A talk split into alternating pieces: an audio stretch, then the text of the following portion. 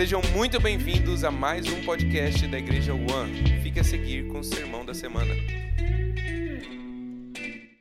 Glória a Deus. Boa noite, gente. Vocês estão bem?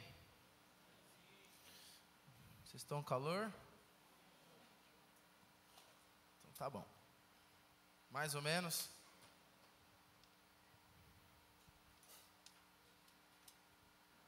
Muito bueno. Estão felizes mesmo, gente? Ou vocês estão cansadinhos? Cansadinhos, né? Eu ouvi a murmuração da igreja. então faz o seguinte, abre lá em 1 Coríntios 1, perdão, 1 Coríntios 2.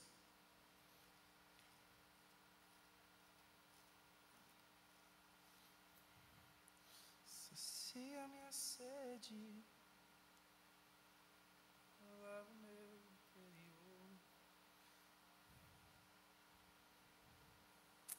Todo mundo abriu aí? Para quem não me conhece, meu nome é Henrique. Prazer. Ah, faço parte do presbitério dessa igreja aqui, Igreja One. E se você é visitante, seja muito bem-vindo. Se você deseja conhecer um pouquinho mais da nossa comunidade aqui, você pode procurar alguém de colete, igual a Yolanda está desfilando aqui pelo centro da igreja. Essa mulher linda, qual eu tive a oportunidade de casá-la com o marido dela, que é lindo também, esse menino bonito de argola no, na orelha. e aí, você pode perguntar para eles alguma informação, alguma é, programação da igreja, seja 242, as nossas reuniões caseiras, a terça-feira o devocional, por exemplo, e assim sucessivamente. Hum, é isso. Todo mundo abriu a primeira carta de Paulo aos Coríntios?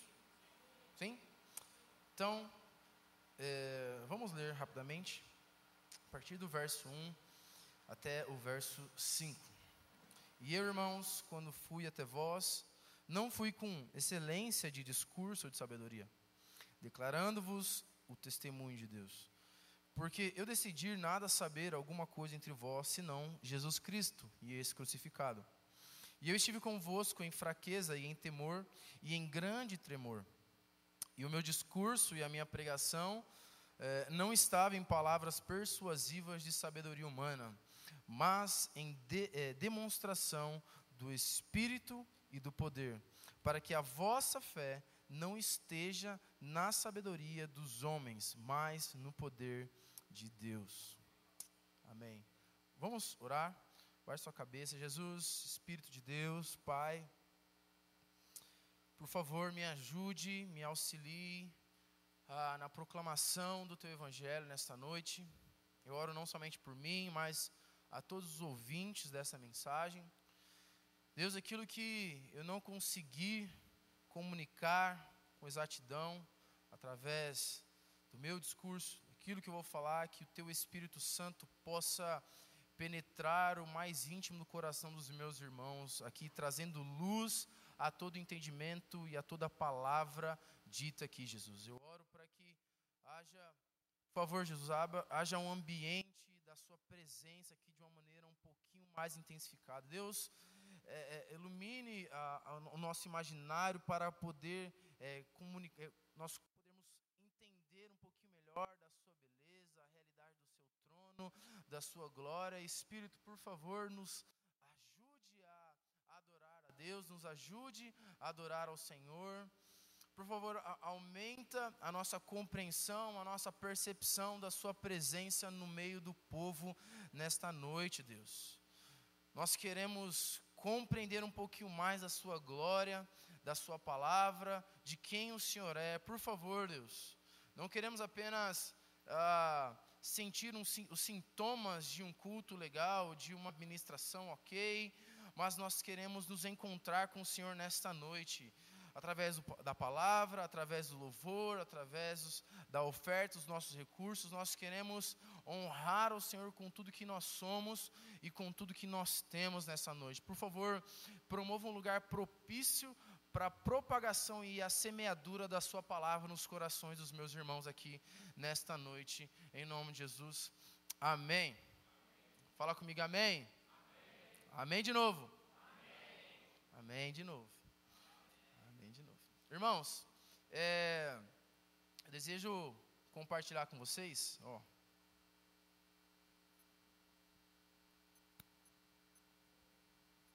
Vamos ver. Estou querendo melhorar. Irmãos, é, essa minha pregação, ela originou assim de uma, uma interpretação e uma leitura do cenário onde nós vivemos como é, cidadãos normais, cidadãos comuns, pessoas que estão indo às escolas, trabalhando, assistindo televisão.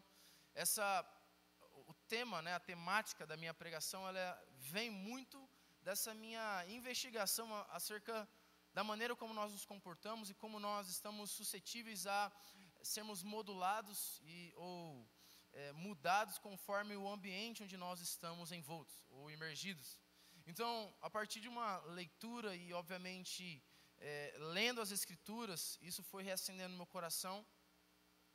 E eu tenho compartilhado com algumas pessoas é, o quanto eu tenho sido meio que confrontado acerca desta mensagem que o Senhor colocou no meu coração. E o que eu vou falar tem muito a ver com o que o apóstolo Paulo está falando aqui. E é, eu até estava lendo alguns comentários de alguns homens de Deus, e quando a gente começa a olhar aqui a, a passagem de Paulo, essa carta de Paulo à igreja de Corinto, uh, alguns comentaristas vão até dizer que muito se assemelhava a, ao que nós vivemos hoje como uma cidade metropolitana. Então, um dos comentaristas vai até dizer que parecia muito com o Rio de Janeiro, é, ou São Paulo, por ser uma cidade muito rica, uma cidade onde há muita polarização de diversas coisas, há uma polarização na política e etc. Existia a Pax Romana nessa época, ah, era uma cidade portuária, então era cidade é, importante para, para o, o império, então era uma cidade que até olhavam com bons olhos ah, naquele tempo. E muito se parecia, ou se parece, com o que nós vivemos hoje numa cidade como a de São Paulo. Estou falando aqui para paulistas, mas talvez esteja alguém assistindo que esteja numa cidade grande também, assim como São Paulo, ou Rio de Janeiro e etc. Mas por que que se assemelha tanto? Primeiro que é, a região de Corinto era essa região que era importante para o comércio, como eu falei, mas era uma região também muito intensa ah, em cultos pagão, pagão, pagões, oh, meu Deus, pagãos, os afegões, afegãos me pega até hoje. Culpa do nosso amado Nicolas. Brincando, tá gravando, desculpa, Nicolas. Ah, mas existia, né, cultos a Afrodite, culto a Apolo, Astarote, e era uma coisa muito bizarra, assim, muita coisa acontecendo. Então imagina uma cidade grande, onde há comércio, ainda havia escravi escravidão, havia um tanto de coisa acontecendo, gente sendo perseguida, essa coisa maluca que estava rolando. Basicamente esse era o contexto, cara, é um negócio tão bizarro, que parece que o templo de Afrodite, né, você já deve ter assistido Hércules, alguma coisa de mitologia, é, a deusa do amor, é, existiam mais de 10 mil é, serviçais da deusa Afrodite, onde elas desciam para a cidade para ter relação com os homens e oferecer os seus serviços. Então, era uma cidade bem caótica, bem densa. E Paulo, ele decide ir lá, porque, querendo ou não, é uma, é uma cidade importante onde a pregação do evangelho se faz necessária, diante de todo esse contexto cultural e metropolitano, etc. Então Paulo ele se encontra nisso, só que além de todo essa, esse contexto que está acontecendo ali, uma das coisas que é mais importante, que é aí que a gente vai dar início à pregação, é que a cidade de Corinto era basicamente um polo da filosofia. Então você pode lembrar, lembrar de Platão, Aristóteles, Sócrates. Então era um lugar extremamente importante para o conhecimento, um lugar extremamente importante onde as pessoas iam para é, debater, onde as pessoas iam para ouvir outras pessoas falarem coisas bonitas, ouvirem falar sobre a existência do ser humano, o, o, o propósito da vida. Então, era um lugar, de certa, de certa maneira, culto e que tinha um certa, uma certa necessidade por essa ideia filosófica que é eu, eu sou um amante do saber. Filosofia é isso, né? Um amante, um amigo da sabedoria. Então havia uma, como se fosse uma, uma necessidade de todo cidadão de Corinto ter essa vontade de saber as coisas, de ter vontade de se aprofundar em conhecimento, em estudo e etc. Então, eram as pessoas basicamente cultas da época. E o polo principal daquele, daquele tempo, em relação à filosofia, era Corinto. E aí Paulo decide ir lá e fala assim: Eu vou pregar o evangelho nessa cidade. E aí você pode pensar, cara, como é que Paulo pregaria numa cidade tão caótica e com tanta informação, eu acho que é muito parecido com São Paulo, né? São Paulo, se você vai para a Rua Augusta, é um negócio. Se você vai para a Zona Oeste, é outra coisa. Se você vai lá para Corinthians e Itaquera, não, Marquinho? É outro rolê. O mundo é diferente da ponte para cá. Poucas ideias, né, não, Marquinho? Então, é uma diversidade, uma pluralidade intensa. Aí você pode pensar, tá, estou tentando entender, mas o que tem a ver com o que nós estamos vendo hoje. Porque assim como a cidade de Corinto, nós sofremos de uma coisa chamada retórica. Fala comigo, retórica. E talvez muitos de nós já até tenhamos usado aquela frase. Não, isso é uma pergunta retórica. Alguém já usou essa, essa é uma resposta retórica, sei lá. Acho que muitos de nós já devem ter usado, está no vocabulário brasileiro, até o paulista e etc. Eu já usei muito, praticamente. Mas, de fato, o que significa a retórica? O que quer dizer o poder da retórica? A retórica, basicamente, se você resumir, seria o poder de convencimento através de argumentos. Então, é o poder que eu possuo, através das minhas palavras, de conseguir fazer você mudar de ideia a partir daquilo que eu estou falando para você. Só que quando a gente começa a entender isso, a gente aumenta a lupa, a gente percebe o quão isso, isso acontece em nosso meio. A gente começa a ver o quão é, suscetível nós estamos para sermos manipulados por um argumento ou queremos até ser manipulados por um argumento. Nós temos a necessidade de haver um convencimento da parte de alguém que está proclamando alguma coisa. Às vezes a gente tem até uma é, é, é, sei lá, a gente tem uma verdade, né? Vou colocar aqui, né? A gente tem, a gente crê em alguma coisa e de repente a gente vai a algum lugar e essa pessoa ela faz de tudo para me mostrar que aquilo que eu estou falando, que eu creio, não é de fato a verdade. Ela começa a relativizar várias coisas, até chegar ao ponto onde eu mudo de ideia e começo a seguir aquilo que aquela pessoa estava falando. Isso se chama o poder da retórica. Então, o brasileiro está até tão acostumado com isso que a gente não percebe parece que vinha instalado de, de, de fábrica nas crianças. Não sei quantos já passaram por isso, mas eu passava muito. Beijo, mãe, se está assistindo. Mas a mãe falou assim: Tira o pé do sofá, menino, tá maluco? Aí eu, ué, mas estou na minha casa. Então eu começo a contra-argumentar ela com um argumento válido, é minha casa, para desmoralizar e validar o que ela está falando e querendo falar assim: o que está falando não é tão certo assim como você está falando. Ou eu estou na minha casa, posso fazer o que eu quero. Então, desde que as crianças parece que já têm esse negócio instalado de fábrica, porque elas. E o adolescente também, meu amigo. 15, 16, 17 anos, parece que descobriu o mundo, né? Meu Deus, descobrimos como que é a roda gira. Então parece que isso já está, eu talvez seja uma característica do, do ser humano caído, mas isso não é o caso. Mas de alguma maneira, todos nós ou utilizamos ou estamos sofrendo as consequências de alguém que possui uma boa retórica. Ou, muitas das vezes, nós somos as pessoas que causam a retórica, querendo convencer as pessoas de que o que nós estamos falando é de fato a suprema verdade. Henrique, o que isso tem a ver? Onde isso, isso acontece no nosso contexto? É fácil. A gente vota em político que ganha o debate, não quem tem a verdade. Não é verdade? A gente, se um político, eu já vi isso muito. O cara ou a mulher, ela é até uma pessoa legal, tá falando as coisas, mas ela foi tão mal no debate que fala assim: ah, ela não, não está pronta. Então a gente vota em quem consegue mais manipular a verdade, ou quem consegue contra-argumentar, ou fragilizar a verdade que o outro está colocando. E a gente vê isso. A gente faz isso até sabe aonde? Quando a gente vai pregar o evangelho, a gente quer tentar convencer a pessoa de que o que nós estamos falando é verdade. e a gente começa a se utilizar de artimanhas para manipular o que as pessoas estão fazendo. A gente começa a usar o que nós temos como meio de. É, eu sei que você está falando. E, gente, isso, uma pessoa já escreveu um livro sobre isso. É Arthur Schopenhauer, 38 teses para você ganhar qualquer debate. uma pessoa já escreveu sobre isso. Então, por exemplo, uma das maneiras de você ganhar um debate é você, enquanto a pessoa está falando, você falar em cima dela para quebrar e descredibilizar o que ela está falando. Isso acontece muito? Quando nós estamos numa discussão e de repente a pessoa nem te deixa falar, já quer te atropelar. Ela quer invalidar aquilo que você está falando. E aí muitas das vezes a gente faz uso disso para apenas eu consigo.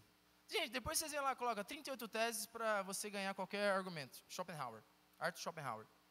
As pessoas fazem isso, os políticos leem isso. As pessoas cultas, elas leem isso. Tá bom? Todo mundo lê isso. Agora, como que isso se encaixa dentro do que Paulo está falando? Porque se a retórica, e gente, eu não estou falando de homilia, tá? A, a maneira de você proclamar, não estou falando sobre você, o jeito de você pregar o evangelho. Estou falando da arte de você querer manipular ou você querer mudar as coisas baseado no seu poder de argumentação. E isso, como eu falei, até encaixa em momentos de liderança, tanto para quem está liderando ou para quem está sendo liderado. Isso acontece muito. Eu já me peguei fazendo isso. Por exemplo, tem um fulaninho que vai fazer alguma coisinha lá, ou está fazendo alguma coisinha, e aí eu falo assim, esse menino está fazendo uma coisa errada.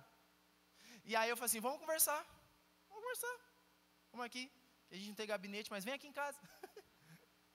vamos conversar. E a menina começa a falar, e eu quero, quero, de todo jeito, provar que o que ele está fazendo é errado. E aí eu começo a querer mostrar, mostrar cada vez mais que o que ele está fazendo é errado. Henrique, você é contra o discipulado? Não, pelo amor de Deus, não estou falando disso. Mas vocês vão entender, fica até o final da pregação. Tá bom? Vai embora não. Então, só que é engraçado que Paulo, quando ele vai dar uma recomendação, se não me engano é Tito ou Timóteo, ele diz assim, ó, quando você vê alguém fazendo alguma groselhagem, você fala assim, ó, fala a primeira vez e ora para que de alguma maneira o Espírito conceda o arrependimento a essa pessoa. E aí a gente, aqui, na nossa pobreza é, de vocabulário teológica, a gente quer de toda maneira confrontar a pessoa com argumentos que a gente achou na Bíblia e mostrar para ela o que a gente está falando. É a verdade que ela tem que mudar isso, isso, isso. Henrique, você é contra discipulado? Não sou contra discipulado. Mas estou falando, e onde o Espírito Santo entra nisso? E onde o porque afinal de contas, a Bíblia diz que o Espírito os convencerá, convencerá do pecado, da justiça e do juízo. Então quer dizer que nós é que convencemos a pessoa que ela é um pecador? Então eu começo a atribuir, eu estou conseguindo fazer isso. Esse é o problema. Eu estou conseguindo fazer com que essa pessoa se arrependa. Eu estou conseguindo fazer com que essa pessoa se converta ao evangelho na rua. Eu estou mostrando para ela que ela está errada, porque eu sei aonde achar isso nas escrituras. Mas aonde entra o Espírito Santo e o poder do Espírito Santo nessa nesse discurso? Só que mediante a tudo isso que está acontecendo, a gente encontra um cara chamado Paulo. E é muito engraçado que o versículo começa assim: E eu, irmãos, pausa. E eu, como assim? Ele estava falando alguma coisa antes, certo? O que, que ele fala antes? Porque, é, vamos ler aqui no versículo 30. Mas vós sois dele, em Cristo, Jesus, o qual por parte de Deus não é, nos foi feito sabedoria e justiça e santificação e redenção. Próximo para que, como está escrito, aquele que se gloria, glorie-se no Senhor. E eu, irmãos, agora faz sentido o que ele está falando. E eu, irmãos, quando fui até vós, não fui com excelência de discurso ou de sabedoria, declarando-vos o testemunho de Deus. Ele está falando. Quando eu e eu que me junta ao que o, o, versículo anterior diz. Se eu tenho alguma coisa a me gloriar, me glorie em Cristo e não no poder da minha oratória. Porque eu, irmãos, quando fui até vocês, eu não fui com palavras persuasivas para, de alguma maneira, te convencer de o que, que vocês estão falando é errado. Eu não, eu não me glorio no poder de fala, porque a gente está falando do apóstolo Paulo. A gente está falando do cara que, quando é necessário fazer uma defesa da fé, ele debate de frente com os caras. Os, os, agnósticos, os gnósticos e tudo aí vai. Eles fazem a defesa da, da fé. É, agora, ele era um cara preparado teologicamente. Ele, afinal de contas, ele ah, crescia aos pés de Gamaliel, um dos mais brabo teólogos da época. Ele era esse cara nervoso, brabo. Só que quando ele vai para Corinto, ele fala assim: ó, eu não vou me gloriar na minha capacidade. Eu não vou através da minha força. Eu não vou até vós com a ideia de poder convencer vocês de que o que eu estou falando é. Porque sabe o que era engraçado? Naquela época, quando um orador, uma pessoa, é, chegava na cidade de Corinto, era muito comum ela anunciar que ela iria fazer um evento. Sabia, Natália? Cheguei na cidade, uhul. Cheguei na cidade, gente, cheguei, prazer, apóstolo Paulo. Ó, seis horas da tarde hoje, vou fazer um discurso, cola lá. É isso que acontecia. Uma pessoa, porque lá, afinal de contas, era o polo da filosofia era o polo da retórica, era o rolê. E é engraçado que é, os filósofos e os oradores, aqueles caras sábios, eles iam no meio das praças, para as praças, para poder discursar, para mostrar o quão bom eles eram. Eles iam lá para falar, olha, o sentido da vida é isso, e eles começavam a debater. E aí tinham até algumas, algum manualzinho ali que eles seguiam, por exemplo, Aristóteles falava, oh, quando você vai discursar, é, se utiliza do seu carisma para que de alguma maneira você possa cativar a atenção das pessoas, e isso vai fazer com que você possa ganhar audiência. E é o que acontecia. Quando eles chegavam na cidade, eles, os oradores, os filósofos e tal, eles marcavam essa reunião, esse discurso no meio da cidade, e aí eles falavam assim, ó, vem todo mundo. Porque sabe o que acontecia, Vitinho? Sabe o que acontecia? Não sabe. O que acontecia, Vitinho? Se o cara que ia falar o negócio, ele se saísse bem e a audiência gostasse dele, ele poderia ficar na cidade. Se ele se saísse bem com o seu discurso, então ele tinha que ser muito bom para ele conseguir conquistar a audiência e então ele poder permanecer na cidade, porque a gente só aceita gente que é braba aqui. A gente só aceita gente que é zica do rolê. Só que Paulo, sabendo de todo esse contexto, quando ele chega aos Coríntios, e os Coríntios, não os corintianos, Corinto, sabendo disso, porque, afinal de contas, o apóstolo Paulo está chegando. Vamos lá, ele vai marcar uma reunião, a gente vai. Vamos ouvir o que ele tem para dizer. O apóstolo Paulo está chegando, o apóstolo dos gentios, meu Deus, o cara mais missional, vamos ouvir. Aí, o apóstolo Paulo vai aqui, ó, no contrapé. Porque ele sabia que aquela igreja estava esperando uma boa oratória. Ele sabia que aquela igreja estava esperando ser convencidos do que o que o apóstolo Paulo estava falando é verdade. Só que ele vem contrapé. O que, que ele diz? Quando eu fui até vós, não fui com excelência de discurso ou de sabedoria, declarando-vos o testemunho de Deus.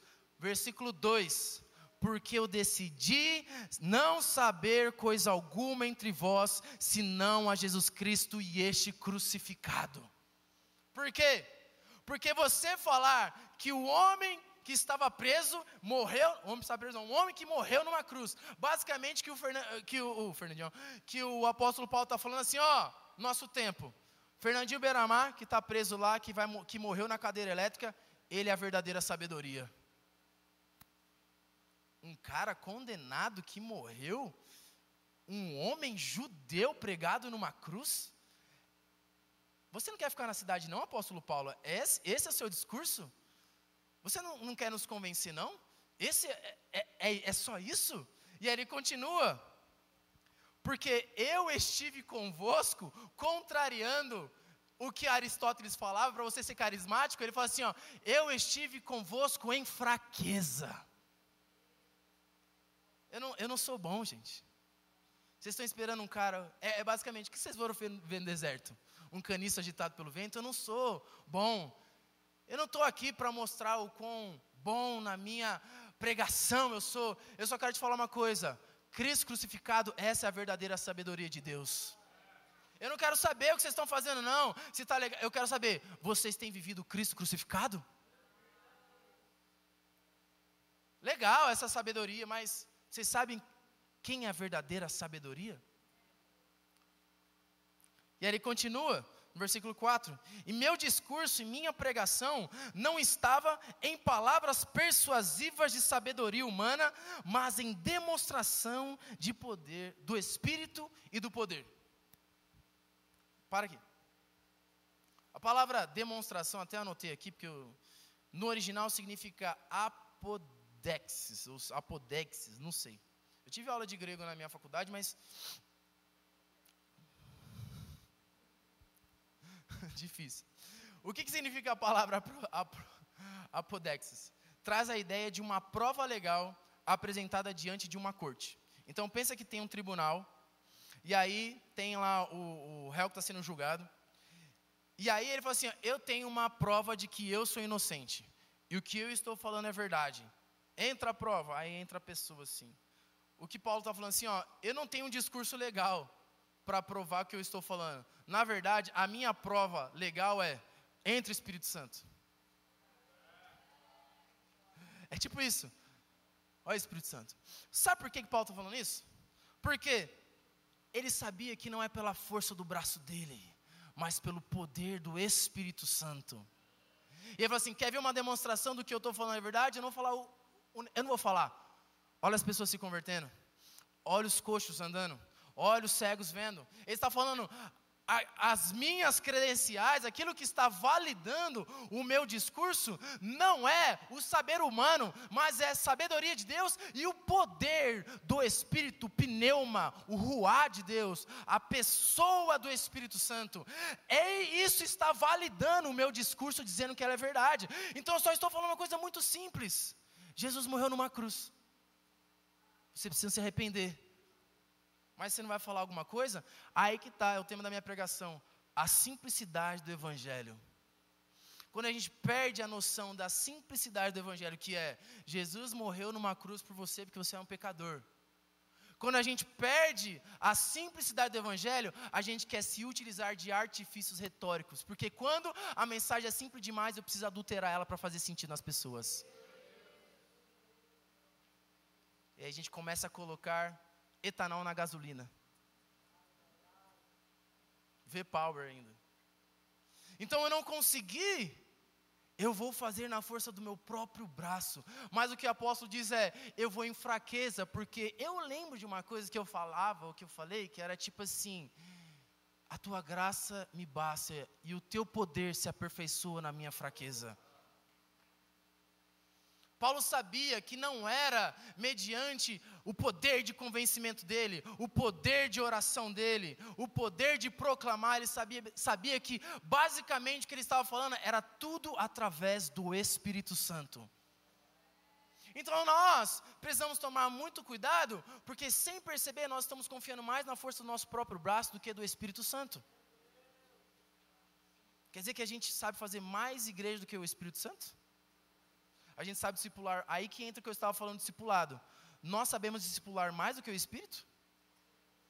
Nós sabemos convencer as pessoas e o Espírito não. Sendo que é o Espírito que dá, que traz o arrependimento. A gente precisa, e aí, cara, eu tenho falado muito nisso, que o reino de Deus é composto por homens e mulheres fracos e quebrados. Homens e mulheres que falam, falam não é na força do meu braço, é através do Espírito de Deus. Porque se eu tenho alguma coisa a gloriar, que eu me glorie em Cristo Jesus. Eu não sei de nada. Na verdade, a gente acha que sabe, mas no final das contas, tudo vem de Deus, até o que a gente sabe vem de Deus. Até o conhecimento que você tem de Deus foi Deus que te deu. Até o que você sabe algo sobre Deus, não foi Deus que, foi Deus que te deu, não foi você que descobriu sozinho não no, no, no livro. Foi gente que descobriu no livro. Agora, agora eu sei uma coisa sobre Deus. Alguém leu, mas o Espírito revelou primeiramente essa pessoa algo de Deus. Se a gente vai ver na Gênese das coisas, volta, volta, volta, a gente vê. Tudo vem dele e volta para ele. Todas as coisas vieram Porque tudo foi criado para o seu bel prazer, e para o seu bel prazer elas existem foram criadas. Não é sobre o, a nossa força. No, gente, a gente não sabe fazer igreja, não. A gente precisa de Deus. Você não sabe discipular, não. Você precisa do Espírito. Ah, vai me dizer que você sabe pregar agora. Não sei. Estou tentando miseravelmente falhando, pedindo a glória e a graça de Deus para minha vida, porque eu não sei fazer esse negócio. Gente, eu olho para o Arlindo e falo assim: eu nunca vou ser isso, eu não consigo. Olha, olha isso. Olha para os homens de Deus que estão aí e falo assim: mano, só a graça de Deus mesmo, porque eu não consigo, não. Eu sou um menino de 28 anos. Eu preciso entender que não é que eu sou bom em alguma coisa, é porque eu sou fraco e eu careço da glória de Deus sobre a minha vida e a misericórdia de Deus.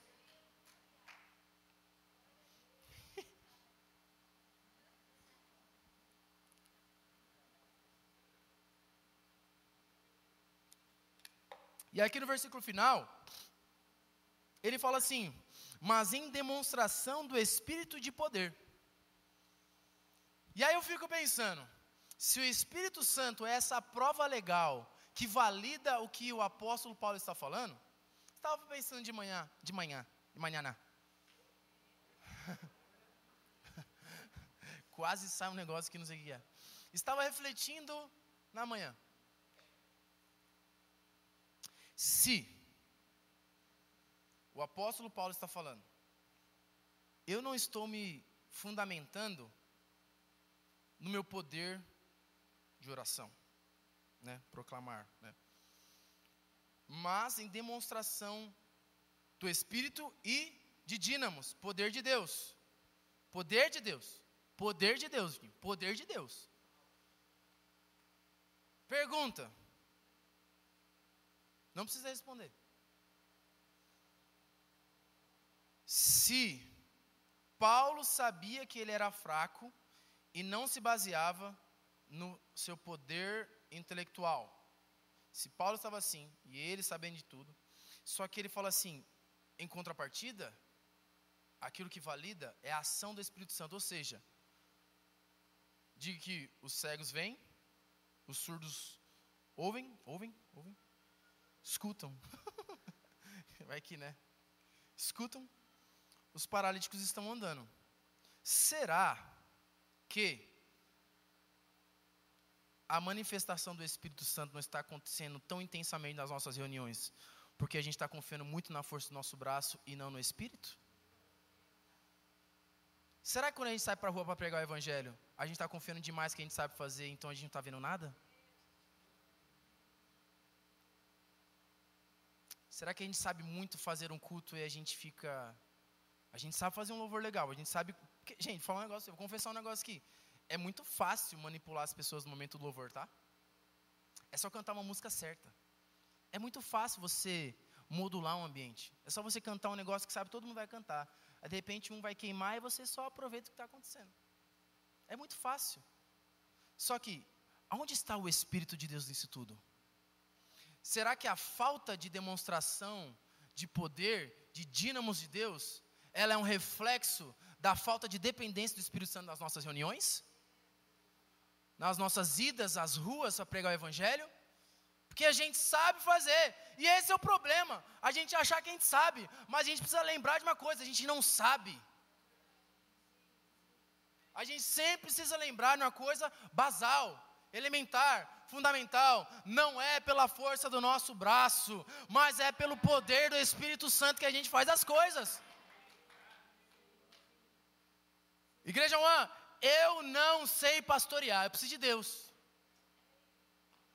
Eu não sei discipular, eu preciso de Deus. Eu não sei liderar o louvor, eu preciso de Deus. O problema é quando eu começo a achar que a gente sabe. O negócio começa a ir de água abaixo, ladeira abaixo, quando a gente começa a falar assim, eu sei fazer. Ah, meu amigo. E a gente vai contra o que Paulo está falando. Porque isso é o saber humano.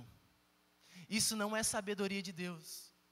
Paulo não estava interessado em como o discurso dele ia sair, mas ele estava interessado no conteúdo da sua mensagem, que é uma coisa muito, muito, muito, muito simples. Fala comigo, muito simples. Cristo e crucificado. Só isso? É só isso. Mas a mensagem é só isso, é só isso.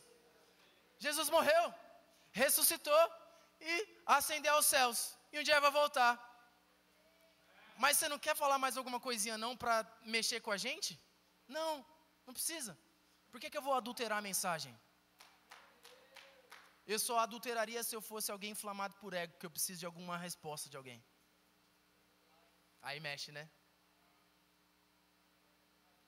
Porque quando eu começo a adulterar, não é mais sobre o poder do Espírito, mas é sobre o meu ego saindo para fora. Que eu preciso alimentar, porque afinal de contas eu preciso mostrar o quão bom eu sou. Você não é bom nada, eu não sou bom nada. A gente é um bando de pessoas que precisam de Deus. Uma comunidade fraca. Vocês estão entendendo fraqueza, né? Fraqueza, Mato explicou. Pecado, fraqueza, pecado, fraqueza. Fraqueza é, eu não sei, eu preciso de Deus. Pecado, preciso me arrepender. Só que você também precisa ser. né? Mas amém. Mas essa é a simplicidade do Evangelho. O Evangelho é tão simples que escandaliza uma comunidade filosófica e culta. Por quê? Você não está interessado em ficar na cidade, não, Paulo? Fala mais alguma coisa, mas Paulo, ele estava tão assim que ele fala assim, ó.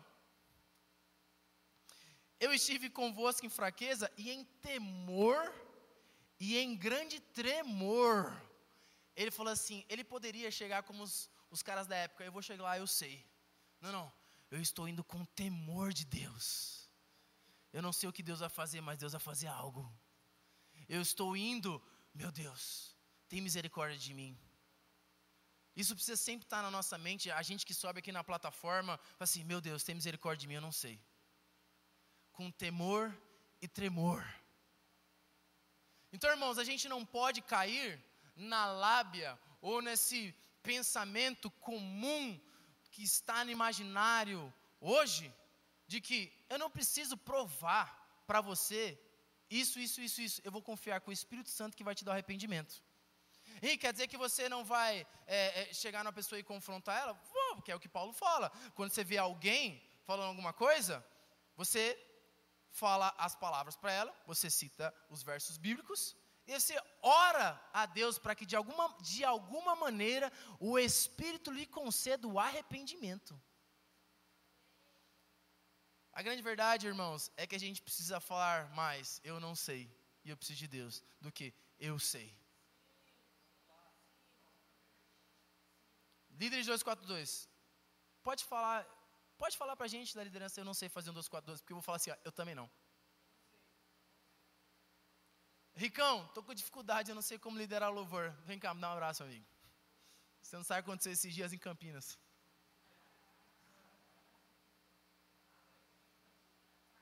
Hã? sabe, a igreja sabe, tem um link rolando aí. Mas é verdade, a gente não sabe. Gente não sabe como pregar no 520, Vitinho. A gente precisa da graça, da misericórdia de Deus não é sobre o nosso discurso perpétuo. Não é o que cinco anos de 520 nos proporcionaram, porque a vida, a gente vai aprendendo a fazer as coisas. A gente vai aprendendo a arte de convencer as pessoas. A gente faz isso com os nossos pais, imagina com os nossos líderes. Quando a gente é confrontado, a gente mostra de A mais B que o que o nosso líder está falando é errado. É ou não é? A gente consegue provar, ó, mano, você está errando isso aqui. Não, não, é porque eu fiz isso, mas isso, mas isso, mas retórica. Não é fraqueza, é força. Não é fraqueza. Vou recitar o que eu falei é, dois domingos atrás. Só pode ser aperfeiçoado quem é fraco. Porque quem é forte já é forte. O meu poder se aperfeiçoa na sua fraqueza. Só pode ser aperfeiçoado quem entende a condição de fraco e dependente de Deus. Então, o intuito da minha mensagem hoje para vocês é gerar uma reflexão no quão imergidos nós estamos nessa cultura de retórica e o quão suscetível nós estamos a constantemente confrontar as pessoas e mostrar com que aquilo que nós estamos falando é a verdade absoluta. Acontece isso na nossa casa, numa discussão matrimonial, você não lavou a louça. Ué, mas você também não passou a roupa? Acontece, né? Ah, acontece. Que eu faço isso. Me arrependi. Agora eu lavo a louça. Good. Pensei a mesma coisa. Um, um, um. Só o Leozinho. Mas o intuito da minha pregação é, é gerar uma reflexão em você, onde você começa a acelerar. Será que eu estou me mostrando muito forte ou forçando ser muito forte e impedindo que o Espírito Santo se aperfeiçoe na minha fraqueza? Será que eu estou sendo é, é, é imergido ou naufragando nessa ideia retórica que há no nosso mundo contemporâneo? Você vai assistir um programa, você vai assistir um debate, qualquer programa de TV ou rádio, sei lá, é, sei lá, debate político, Jovem Pan, você sempre vai ver os caras tretando e quem ganha é quem consegue desmoralizar a pessoa. Então a gente é meio que instruído inconscientemente a pensar nessas coisas. E isso é, é, refletido até na pregação, porque às vezes a gente espera ser convencido por uma mensagem. E a gente deixa de ser uma boa terra. Onde a semente é só lançada, ela não é cavar, ah, ela só é lançada. É uma semente que cai numa boa terra e ela dá fruto. A gente às vezes quer, é isso que eu falei no início da pregação, a gente espera, a gente não apenas faz uso da retórica, mas nós esperamos que alguém faça uma retórica com nós. Porque isso vai, a gente está no shopping, a gente não quer nem comprar, mas um vendedor te, vem cá. Ele consegue te convencer, ele, você não queria, mas você queria gastar dinheiro. Black Friday. Você não queria, mas tem uma coisa no fundo que queria te falar assim, mano, compra, compra, compra. E aí você está lá no shopping, ou você está no farol, você não quer água, mas o cara te para e fala assim, ele conta uma história triste. Calma, não estou generalizando, mas estou só usando um exemplo. Conta-te uma história a usted. E aí você fala assim, ó, nossa, verdade vou comprar essa água. Aí você compra. Então que a gente não possa cair nesse engano, porque isso vai contra o que Paulo está recomendando na carta de Corinto. Não caia nessa ideia do saber humano, busque apenas a sabedoria de Deus. Quem quer a sabedoria de Deus? Cristo crucificado. Não deseje saber nada entre os outros a não ser uma coisa, um assunto apenas, Marquinhos. E aí? E o Cristo crucificado? Mas você não tem uma mensagem nova, não? É, essa já é uma boa nova já. Mas você não tem uma coisa legal, uma, qual é o negócio do momento? A gente não pode querer se consumir de, meu Deus, fala uma coisa legal. Não é não, Rogério? Fala uma coisa legal. Não, não. É só isso. E eu termino a minha pregação dizendo: precisamos sempre constantemente lembrar da simplicidade do Evangelho. Um homem judeu morreu numa cruz. Isso é motivo suficiente para eu falar para as pessoas. Eu não preciso adulterar, eu não preciso colocar aditivo na gasolina, eu não preciso encher com mais alguma coisa, eu não preciso florear com alguma coisa, porque a verdade simples é o suficiente. Porque isso demonstra que não é pela força do nosso próprio braço, mas é pelo poder do Espírito Santo em nós. Amém? Fique de pé no seu lugar.